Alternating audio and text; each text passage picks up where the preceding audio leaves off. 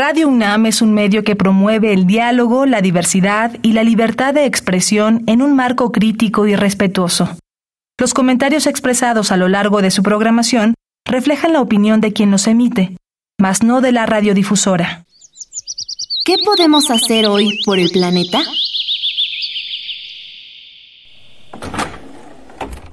Papel y tinta para imprimir puede ser un desperdicio si estos no se administran. Antes de poner a tu impresora a trabajar, revisa los documentos en tu computadora y asegúrate que estén correctos. Y si se puede, pide imprimir en ambos lados. Muchas veces imprimimos más de lo que necesitamos y por lo tanto producimos más basura. Habitare Hola, ¿qué tal? Ecófilos y ecófilas, sean bienvenidos a una nueva emisión de Habitare, Agenda Ambiental Inaplazable, como cada programa y como cada semana, con un tema maravilloso y con el gusto de acompañar a la doctora Clementina Equiwa. ¿Cómo estás, Clement? Muy bien, Mariana, muy bien. Pues como siempre, y, siempre lo digo, eh, muy entusiasmada, porque ahora vamos a platicar de microbioma y cambio global en el extremo sur de nuestro continente. Y para eso nos acompaña Paola Acuña, que es doctora en biología y directora del Centro de Investigación Regional de la Fundación SECUA de Chile. Bienvenida, Paola. Hola, buenas tardes. Y también eh, tenemos el gusto de tener con nosotros a Valeria Sousa, que es doctora en biología también e investigadora de nuestro instituto en la UNAM. Bienvenida, Valeria. Encantada, Radio Escuchas. Muchas gracias por estar aquí en esta transmisión con mujeres realmente brillantes que nos van a hablar acerca del tema del día de hoy, que es microbioma y cambio global. Quédense con nosotras. Esto es Habitare, Agenda Ambiental Inaplazable. Empezamos. El Instituto de Ecología de la UNAM y Radio UNAM presentan. Toma segundos destruir lo que ha crecido en años. Toma horas devastar lo que se ha formado en siglos. Tomar acciones para rescatar nuestro ambiente solo requiere un cambio de conciencia. Habitare. Agenda ambiental inaplazable. Ciencia, acciones y reacciones para rescatar nuestro planeta nuestra casa.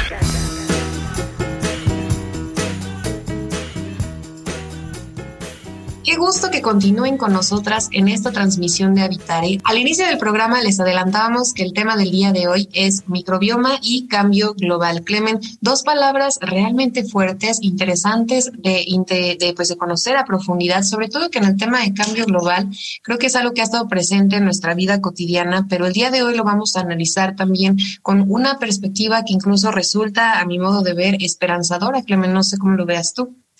Pues sí, y bueno, a ver qué nos cuentan eh, Valeria y Paola, ¿no? Pero eh, un poco esta, estos escenarios de cambio global generalmente los vemos desde la perspectiva, pues sí, global, ¿no? De, de las condiciones climáticas regionalmente, a veces del problema de la desaparición de especies, pero a la escala de los microbios, como que no lo pensamos mucho. Y yo creo que sí hay algo que ver, bueno, que nos cuente eh, Valeria, que es, experta en microbios, que nos diga un poquito esta relación para, para ponernos en perspectiva. Bueno, gracias Clemen. Es que se nos olvida que fueron los microbios los que conquistaron el planeta y los que conquistaron los elementos que nacen en las estrellas haciendo lo que se llama pomposamente los ciclos biogeoquímicos, es decir, reciclar todo lo que construye a, la vida. Y en ese reciclamiento transformaron el planeta varias veces. Ellos fueron los que lo hicieron azul y precipitaron dos glaciaciones globales. Entonces, el poder de los microbios es gigantesco porque son muchos. Pero también son los microbios los más sensibles a estos cambios y, sus cambios puede sonar que, ay, bueno, una bacteria es como una cucaracha, la pisa si no le pasa nada. Es cierto, la pisa si no le pasa nada, pero si la calientas, se muere, si la enfrías, tal vez se muere, y son biosensores de las condiciones climáticas. Y lo que es fascinante de este proyecto que me invitó Paola a construir juntas en 2020 fue que está en una zona pristina del planeta, o sea, las islas al sur de Magallanes no hay nadie.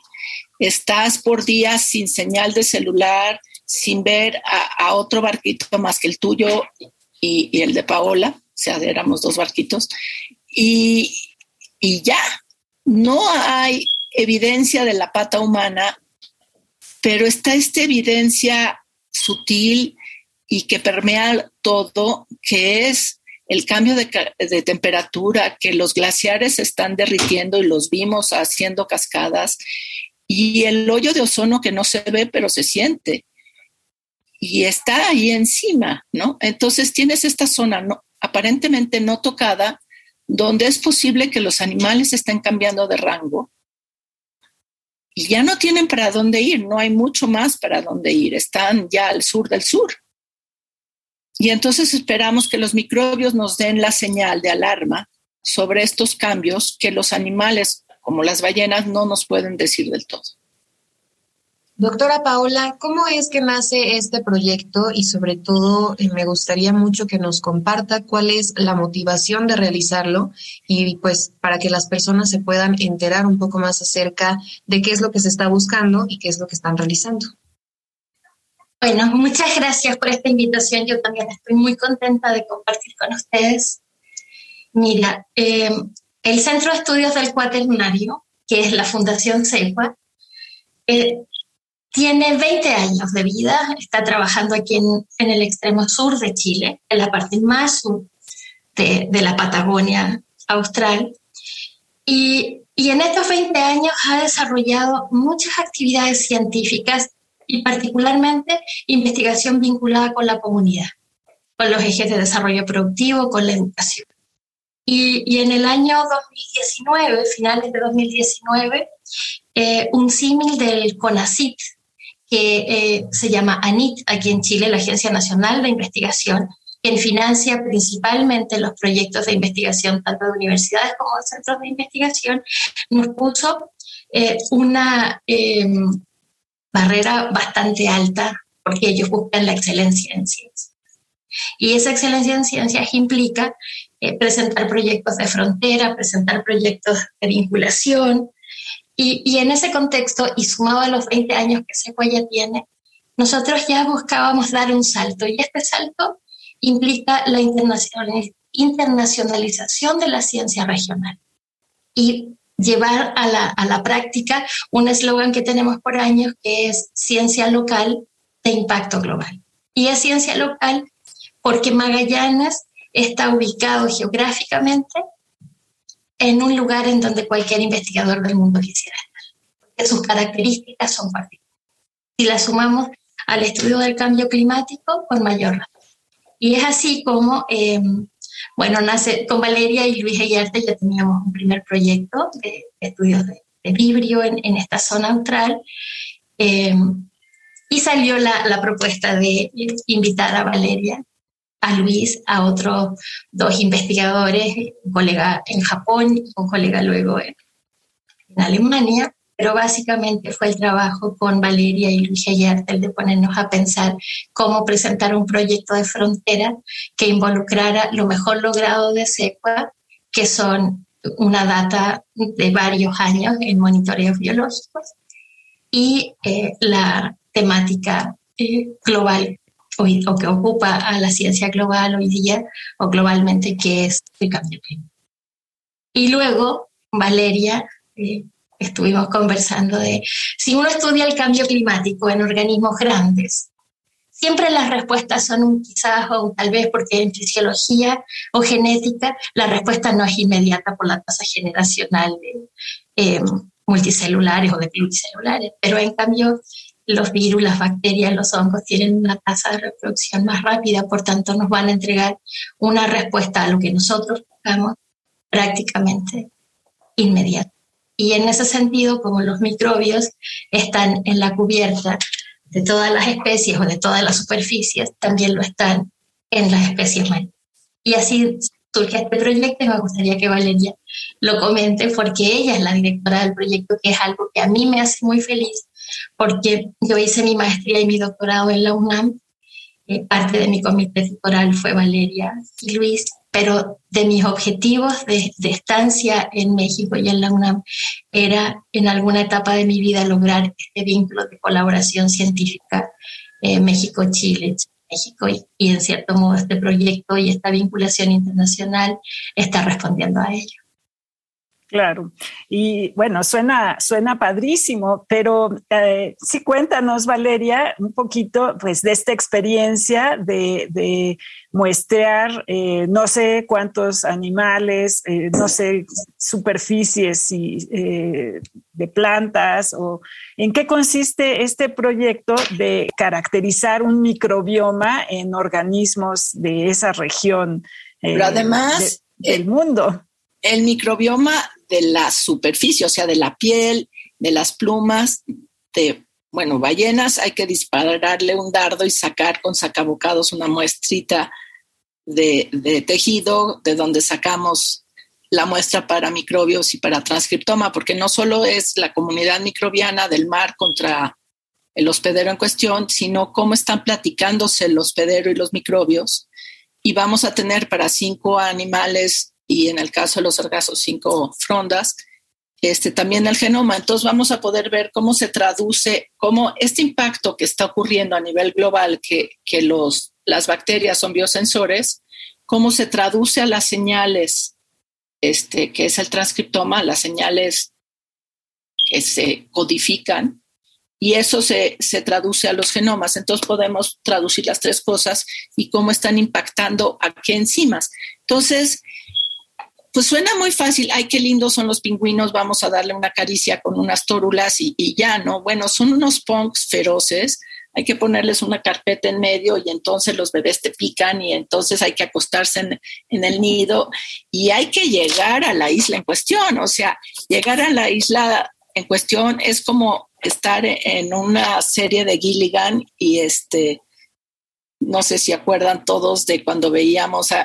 Gilligan en la isla perdida, bueno, así se sentía el barquito que se iba a hacer crack en cualquier momento y íbamos a acabar en una isla no tropical. Entonces, este, hay que llegar a los animales, los cuales están del otro lado de Magallanes, en el mayor casos, y sobre todo en un área protegida que se llama Francisco Coluane, que es la más biodiversa de la región de, Magallanes, donde están los pingüinos, los lobitos marinos, las ballenas en el seno ballena, ahí se pasan el verano en lugar de bajar hasta la Antártida, lo cual es fascinante. Las múnidas, que son unas microlangostas, que son la comida de todo mundo. Este, las famosas sardinas que no logramos pescar, Arribita de, esta área protegida están granjas de salmones que vamos a comparar con las sardinas y en comparación con las múnidas, que son estas microlangostas base de la cadena, están las centollas, son los cangrejos gigantes que viven en el fondo del mar, y están los sargazos que hacen bosques en cada una de las islas. Pero lo fascinante es que hay diferente exposición a la luz ultravioleta. Por ejemplo, los pingüinos rey que están en Tierra del Fuego tardan un año en adquirir las plumas listas para nadar. Entonces están un año expuestos al hoyo de ozono y a los cambios ambientales y eso se va a reflejar en su microbioma seguro. Este, mientras que los pingüinos de Magallanes están en siete islas en diferentes puntos del estrecho, eso nos da una comparación geográfica, pero también pasan solamente tres meses adentro de, un hoyo parecido a un hobbit y no muy expuestos a, la luz ultravioleta. Entonces tiene ese contraste. Las múnidas suben a la superficie mientras que las centollas siempre están en las profundidades. Los sargazos son frondas muy altas que la profundidad está, las hojas de abajo están a 8, 10, 15 metros de profundidad, mientras que las frondas de arriba están en la superficie. Entonces, uno solo genotipo está expuesto a diferentes cantidades de luz ultravioleta. Y las ballenas suben y bajan y los lobitos les encanta solearse en las rocas, como bien lo sabemos por cualquier película de Cousteau. Este, entonces tenemos todos estos diferentes comportamientos con diferentes exposiciones a la luz ultravioleta, que para mí va a ser el, estresor más importante. Y además las centollas pueden estar en lugares donde se están derritiendo los glaciares, por lo tanto una salinidad mucho menor, y en lugares donde no se están derritiendo glaciares. Entonces va a haber una comparación en qué pasa con estos cambios de salinidad y también de pH. Entonces, este, está muy interesante porque también, además de ver la respuesta de los microbios y del holobionte, o sea, el organismo que los carga, a, todas estas variables ambientales, vamos a medir verdaderamente con oceanógrafos las variables ambientales y oceanográficas con estaciones climatológicas, boyas oceánicas y vamos a, tener literalmente el pulso del planeta en nuestras manos, porque ahí hay tres océanos que se unen en un solo estrecho y es el único lugar del mundo que esto pasa.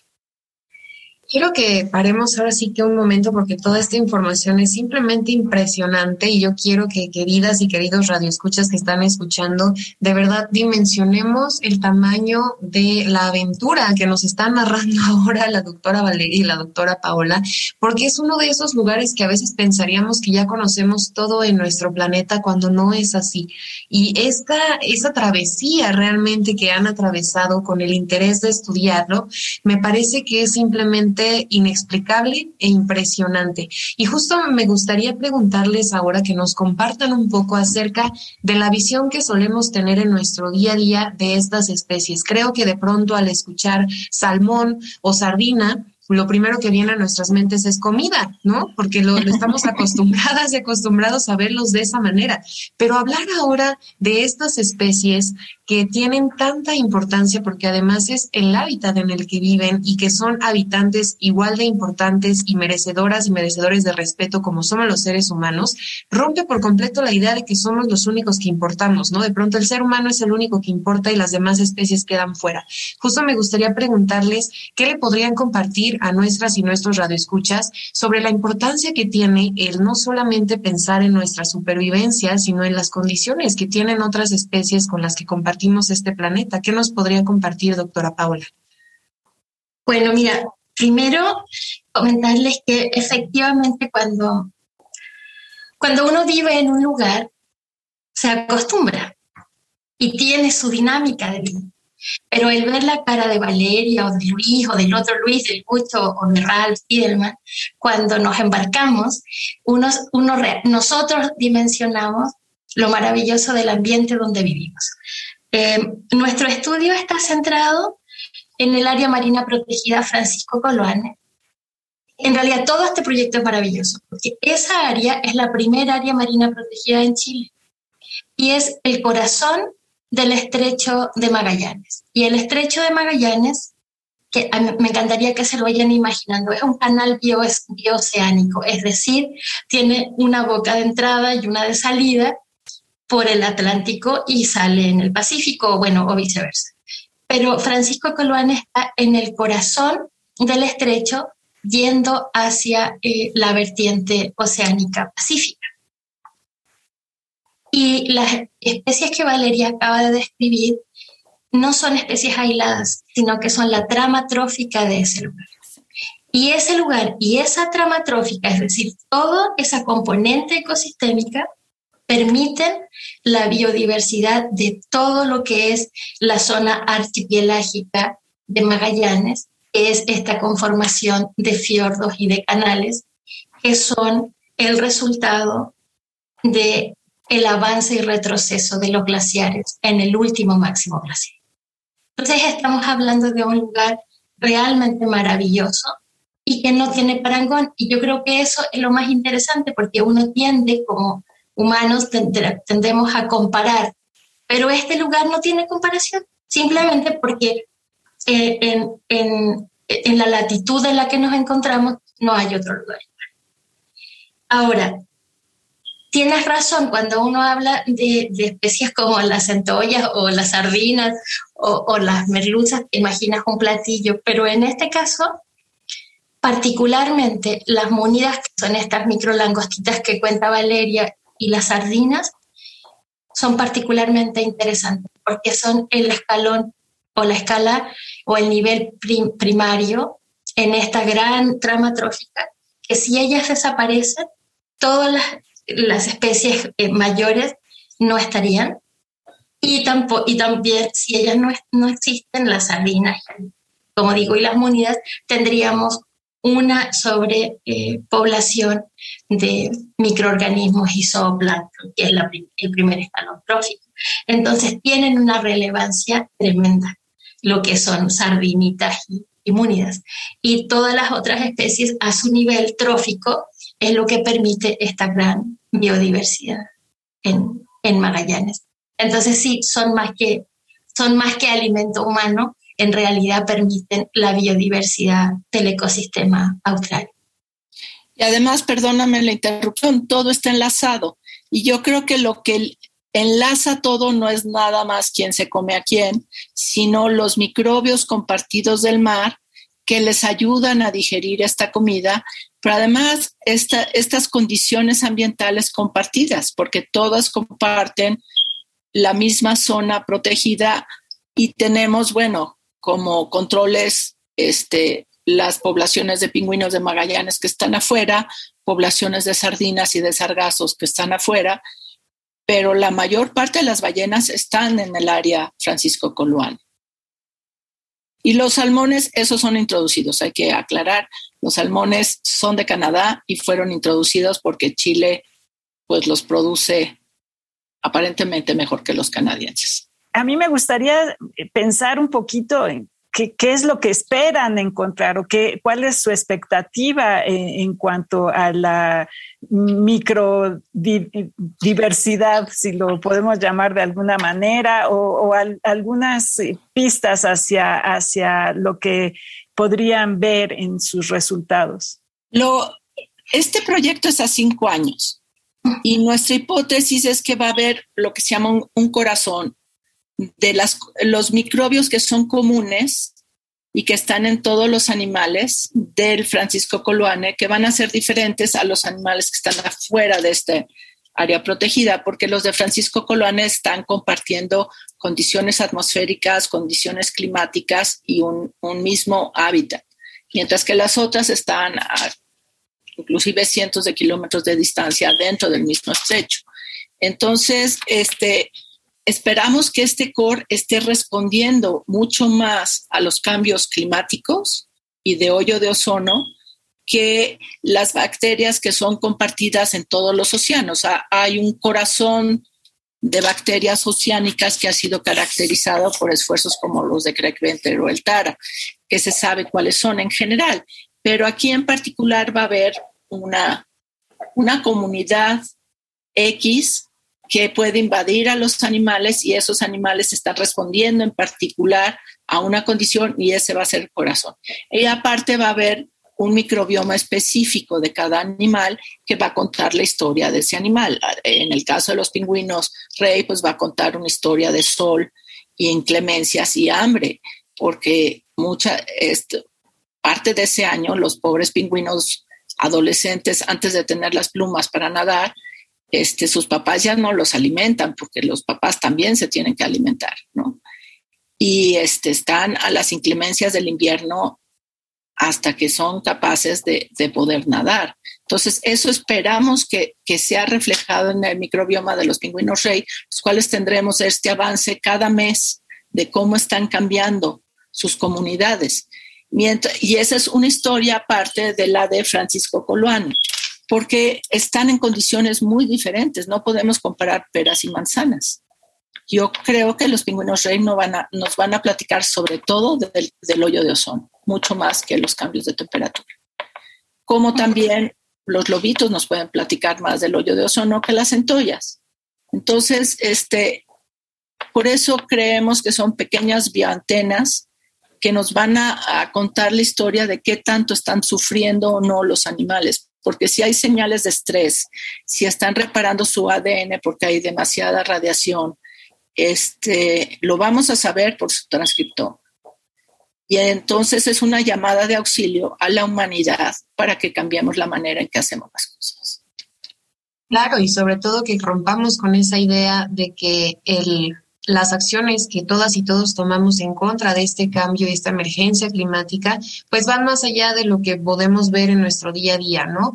Justo como decía Clemen, ustedes eh, googleen tan sencillo y tan fácil que es ahora esta área marina protegida Francisco Coloane, vean lo impresionante que es eh, no solamente la narración que nos hacen las doctoras en este programa, que a mí me deja con la piel totalmente helada, porque de pronto imaginar esas aventuras es toda una travesía que solamente los grandes cuentos nos han demostrado a lo largo de la historia, ¿no? Y rompamos con esa idea de que la, la única especie que importa con este cambio y esta crisis somos los humanos, porque hay mucho más allá y la vida no es solamente nuestra. Lamentablemente se nos está terminando el tiempo de esta transmisión porque podríamos seguir hablando durante horas. No sé cómo lo veas tú.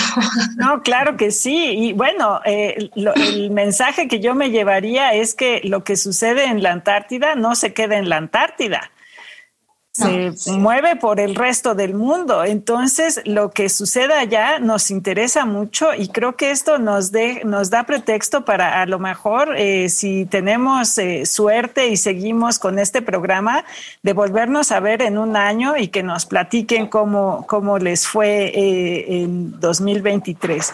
Y pues, mientras tanto, les agradecemos mucho su compañía en esta ocasión.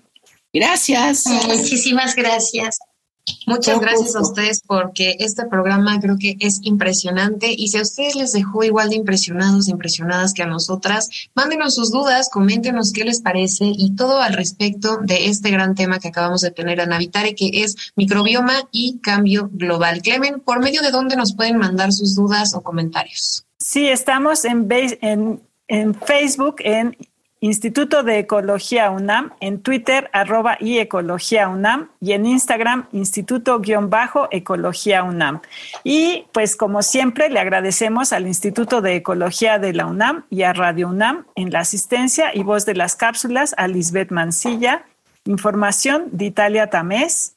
Operación técnica y producción de Paco Ángeles y en las voces tuvimos el gusto de acompañarles Mariana Vega y Clementina Kiwa. Les esperamos en la próxima transmisión de Habitare, Agenda Ambiental Inaplazable. Hasta la próxima. ¿Qué podemos hacer hoy por el planeta? Saber qué hacer de comer todos los días es quizá una de las tareas más pesadas dentro de casa. Una forma de aligerar el día a día es buscar recetarios. Y ya que estás de paso, que estos sean libres de carne o que estén enfocados en la fruta o verdura de temporada. Así haces de tu cocina un espacio sostenible y amigable con el planeta. Visita ecología.unam.mx para obtener más información sobre el tema de hoy. Y si quieres escuchar todas nuestras emisiones, entra a radiopodcast.unam.mx. Radio UNAM y el Instituto de Ecología de la UNAM presentaron Habitare, Agenda Ambiental Inaplazable